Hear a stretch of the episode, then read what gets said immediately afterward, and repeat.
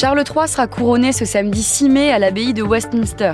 70 ans après le couronnement de sa mère Elisabeth II, celui qui est actuellement le prince de Galles endosse le titre de roi d'Angleterre. Un événement historique en Grande-Bretagne et pourtant, les avis divergent sur l'utilité du monarque. Quel est le rôle du roi d'Angleterre? On pose la question à Thomas Durand, chef du service Gotha pour le magazine Gala.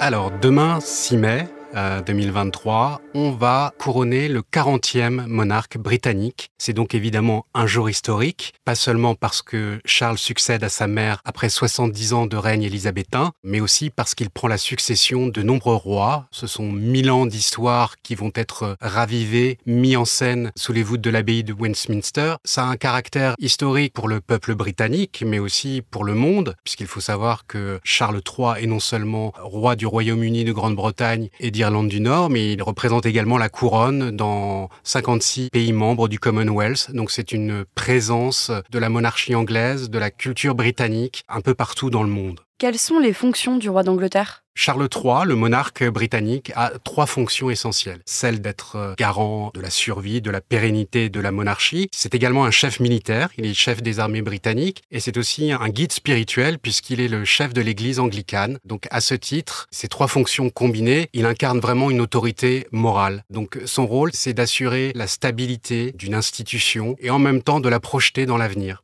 Le principal devoir de Charles III consistera à rester politiquement neutre. Pourtant, par le passé, il a déjà montré une certaine forme d'engagement politique. Est-ce que ça peut devenir un frein pendant son règne? Alors, on a beaucoup dépeint Charles comme un prince interventionniste, mu par des passions. C'est vrai, mais ça, c'était en tant que prince de Galles. Dès sa proclamation en tant que roi après la mort de sa mère, Charles a été très clair sur le fait qu'il n'interviendrait plus, qu'il ne se prononcerait plus sur les sujets qui lui tenaient à cœur. Il est très respectueux de la neutralité que le monarque britannique doit observer. C'est un monarque en surplomb. En fait, moins il en dit, moins il en fait, et mieux c'est pour tous.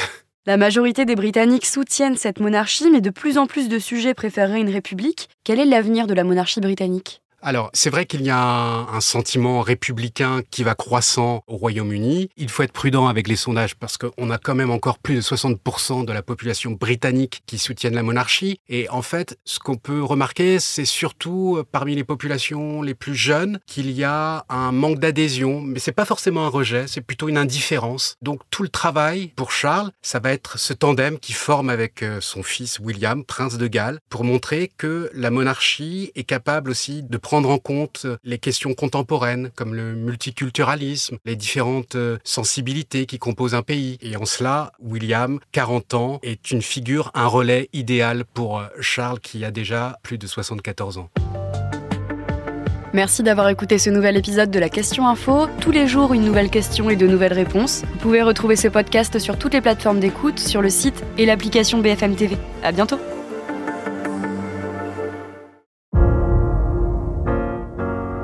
Vous avez aimé écouter la question info? Alors découvrez le titre à la une, le nouveau podcast quotidien de BFM TV. Les grands récits de l'actualité, des témoignages intimes, c'est tous les soirs sur vos plateformes préférées. À bientôt